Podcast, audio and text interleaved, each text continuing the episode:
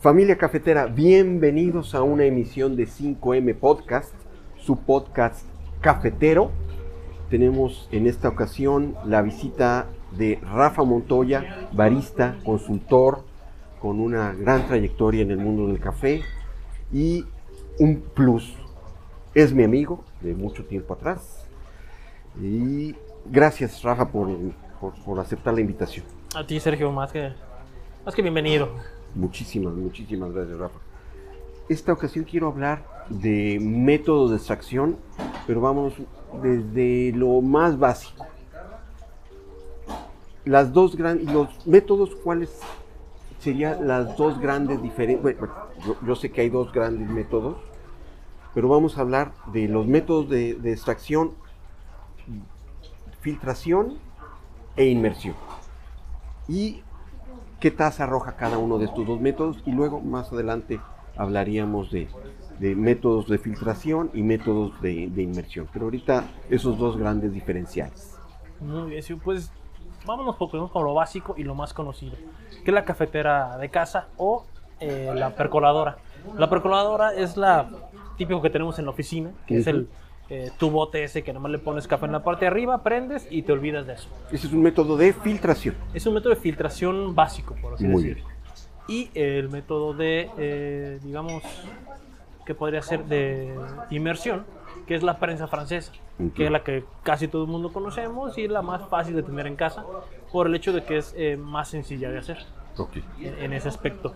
En un punto medio que tenemos filtración es la cafetera que tenemos de casa, ese típico filtrito ondulado que tenemos, blanco, que se le pone Sí, que puede ser desechable o puede ser permanente. Exactamente. ¿ok? Entonces es la maquinita que tenemos, prendemos en la mañana y pues tenemos el café en nuestra casa. Claro. Que son los, los- los tres más comunes que, que podemos encontrar. Que, que hay diferentes tasas con respecto a los diferentes, estos dos diferentes métodos de de filtración y- e inmersión. Tenemos un perfil de tasa distinto. Claro que sí, obviamente eh, el método de filtración eh, involucra mucho eh, la cantidad de agua que se le ponga al, al café para extraerlo, la calidad del filtro, el molido del grano y pues obviamente también la temperatura que utilicemos para extraer el, el- el café.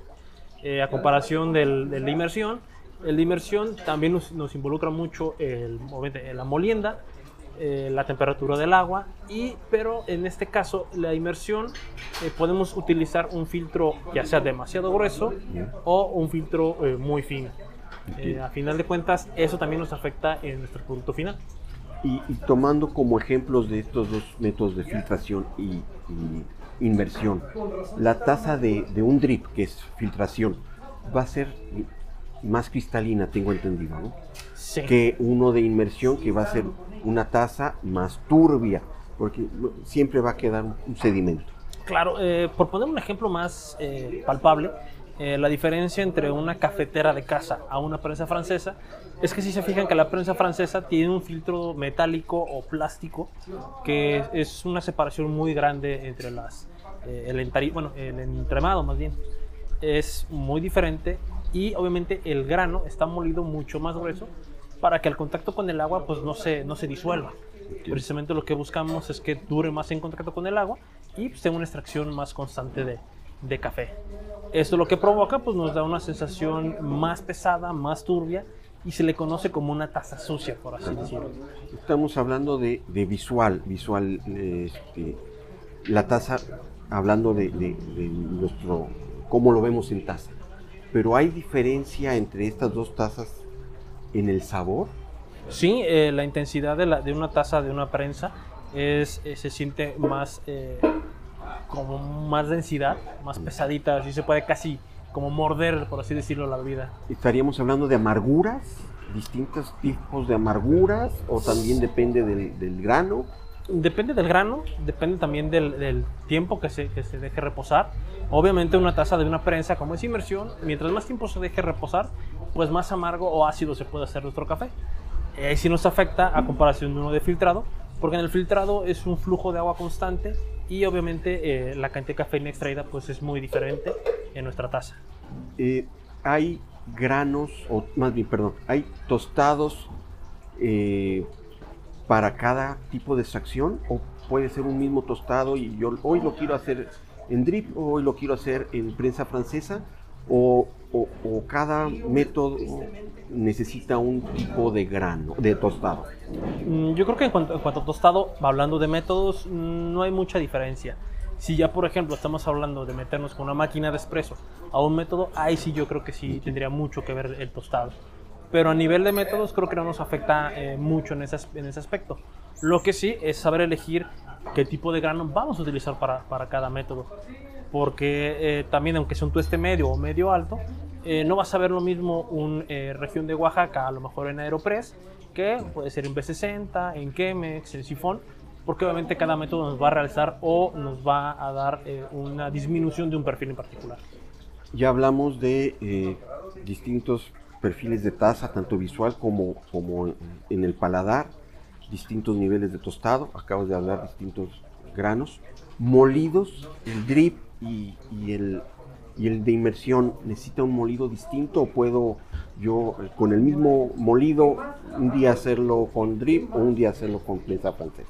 Mm, De preferencia no se recomienda porque, como te lo había comentado anteriormente, eh, si vas a utilizar una inmersión, eh, es un grano grueso.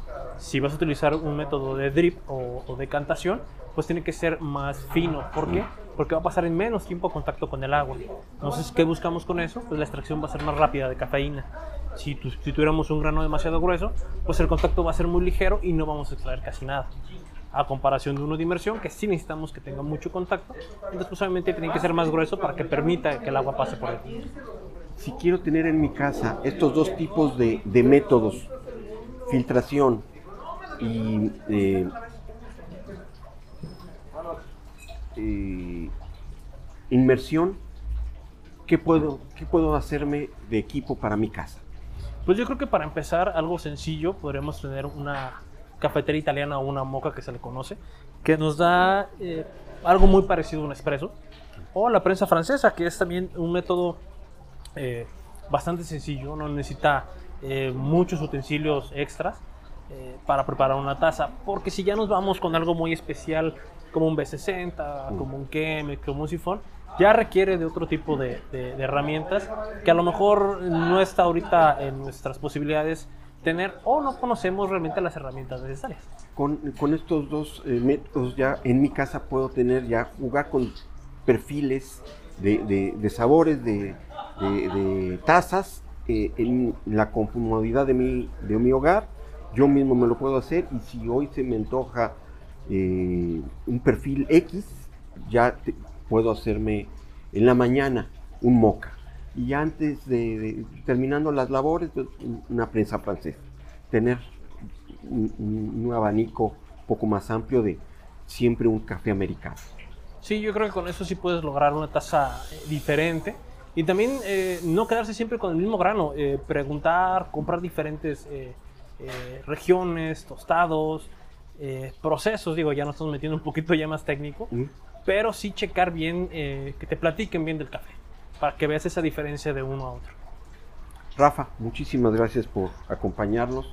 Familia cafetera, gracias por escucharnos y nos vemos en la próxima.